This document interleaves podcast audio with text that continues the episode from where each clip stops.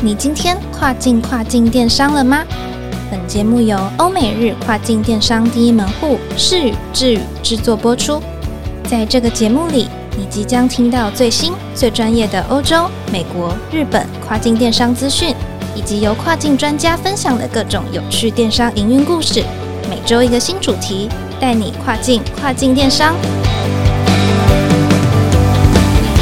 Hello，大家好，我是 Doris。欢迎收听跨境跨境电商。今天呢，我们的智宇小讲堂呢，要跟大家分享的是 eBay 平台的商业账号创建相关须知哦。呃，如果你是新手卖家，然后你现在正准备考虑要进驻 eBay 的话，我相信这一集对你应该是蛮有帮助的。根据呢，今年二零二一 eBay 官方最新公布的第一季财报结果显示，可以发现，在全球 eBay 市场年度活跃卖家增长了七个百分比，数量达到一点八七亿，增长幅度还算是很 OK 的。那就这个地域性的数据，我们看一下呢，在全球第二大的。电商市场我们会说是美国嘛？那 eBay 的美国站，也就是 .com 站呢，拥有两亿三千万的线上购物人口，更是在美国电商市场市占率排名第二。每个月呢，平均吸引七亿四千六百万的人次造访。如今呢，在澳洲、在南美洲、在亚洲，业绩也不断增加。随着这个趋势，台湾厂商进驻 eBay 市场的比例也逐年升高。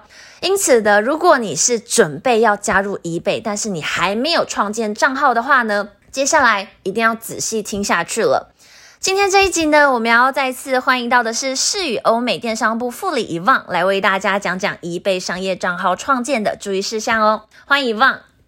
好的，那谢谢 Doris。啊，大家好，我是遗忘，目前担任市与智宇欧美电商部副理，平常呢也是公单位的 eBay 课程讲师与规划师。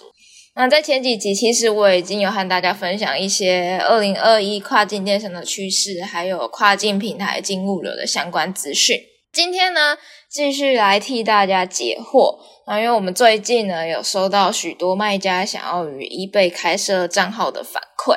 所以这边呢，我就和大家分享一些开立账号所需要的几个步骤，然后还有根据我们的经验呢，分享一些基础上架需要准备和了解的相关资讯。那希望大家可以透过这短短十分钟的时间，可以了解整个申请流程，还有一些注意事项喽。好的，那第一步呢，我们就要先来聊到开账号的前置作业。那要开立账号呢，不外乎就是要准备一组可以用的信箱，然后还有公司名、负责人，还有有效地址等等的一些那个公司资讯。那其实备齐这些基本资讯呢，就可以直接上 eBay 的网站进行注册。那这边要提醒大家，就是 eBay 呢，在亚洲主要的管理部门是在香港，所以你在上 eBay 这网站的时候，你要注意到那个你的连接是不是写到 eBay.com。要确定是这个网站，你才可以注册到属于亚洲区的站点的网站。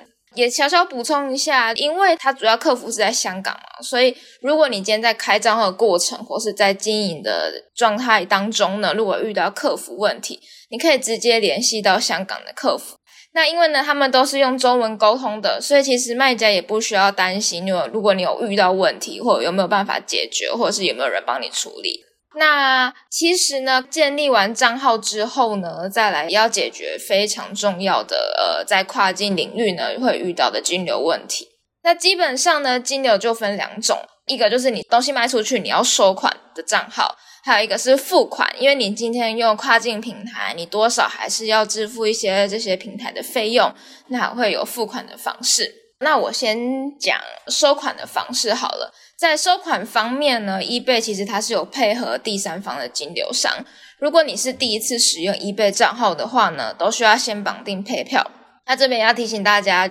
配票如果要领钱出来，那目前在台湾配合的银行只有玉山银行，所以你要准备好玉山银行的账户，并开通外币的功能，你才可以把呃收到的钱提领出来，不然你就一直只能放在配票里面，是无法提领出来的。好，那其实，在前几集我们有提到，就是从今年开始呢，eBay 要把第三方金流平台从 PayPal 换成 Payoneer 了。那因为目前呢，都还是采用邀请的制度，你要有收到信，就是 eBay 给你的信件，你才可以把第三方金流平台换成 Pioneer。所以呢，我这边还是会建议啦，就是卖家你可以先把 Pioneer 先准备好，就如果你今天一收到信件，你就可以马上做更换，这样子也不会延误到你的贩售进度，这样子。好，那其实收款账号就是这样。那付款的部分呢，其实比较简单，你就可以选择你要用外币的信用卡，或是今天你的赔票账户，你就想说，那我就用赔票，那也可以用赔票的方式去付款，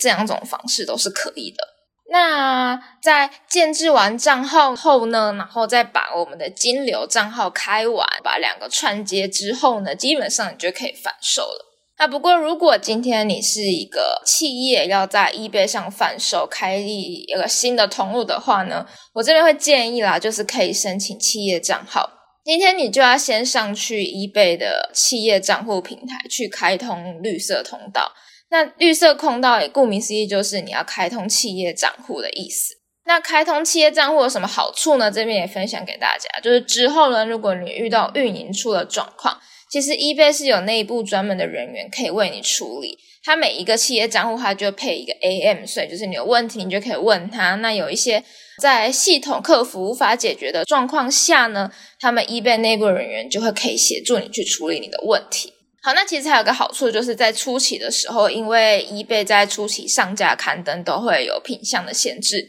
就是你不能一次上太多的品相。那如果你今天是开通企业账户的话呢，你在初期就可以有比较宽松的权限，可以贩售比较多的品相。那这个也是开通企业账号的好处。好，那我这边也想要补充一下，那个开通企业账号需要准备的资料。那基本上呢，就是附有公司公司印章的商业私网站彩色影印本，还有公司注册人的彩色身份证。还有两个月内的公司彩色账单，那这要提醒，这三项都必须要是彩色的。那公司彩色账单呢？其实你用电费、水电费或是信用卡账单都可以，就是只要记得它必须是在两个月内的账单就可以了。但其实开设账号不会很难，你就是根据呃系统让你填什么资料，你就填进去就好了。如果你今天要申请企业账号的话，你在注册账号的时候也要记得，你填写的资讯、地址跟你在申请企业账号要提交的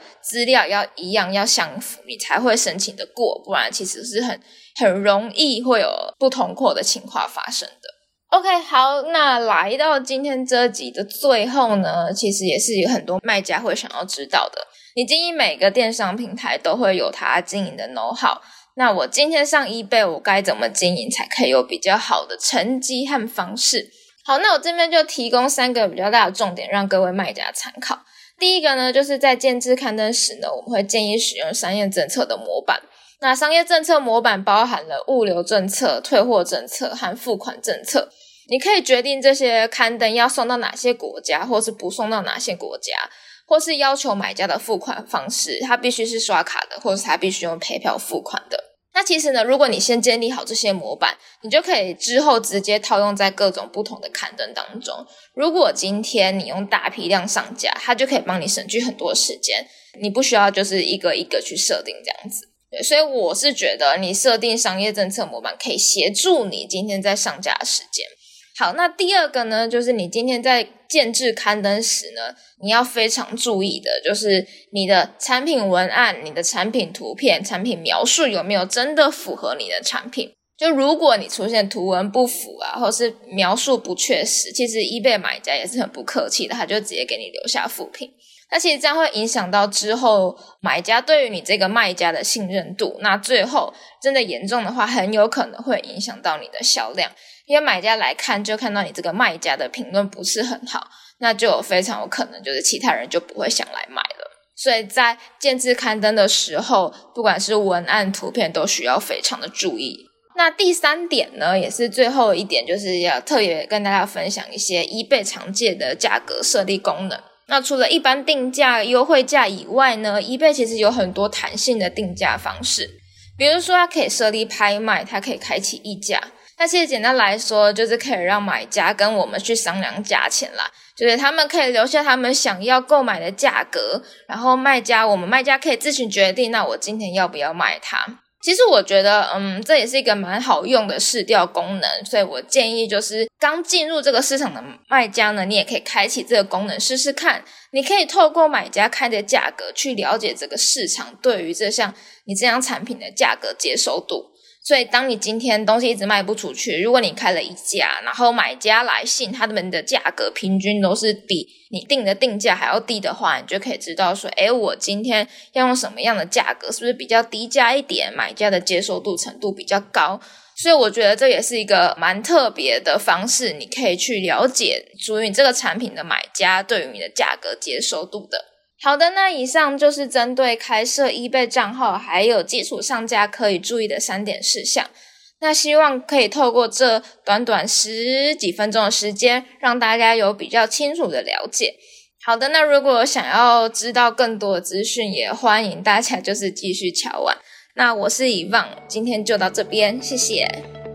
好的，谢谢以望为我们带来的分享，希望对大家有所帮助。不晓得大家是否还喜欢我们的小讲堂系列呢？别忘记每周二早上八点钟持续让我们带你跨境跨境电商。我是 Doris，我们下次再见喽，拜拜。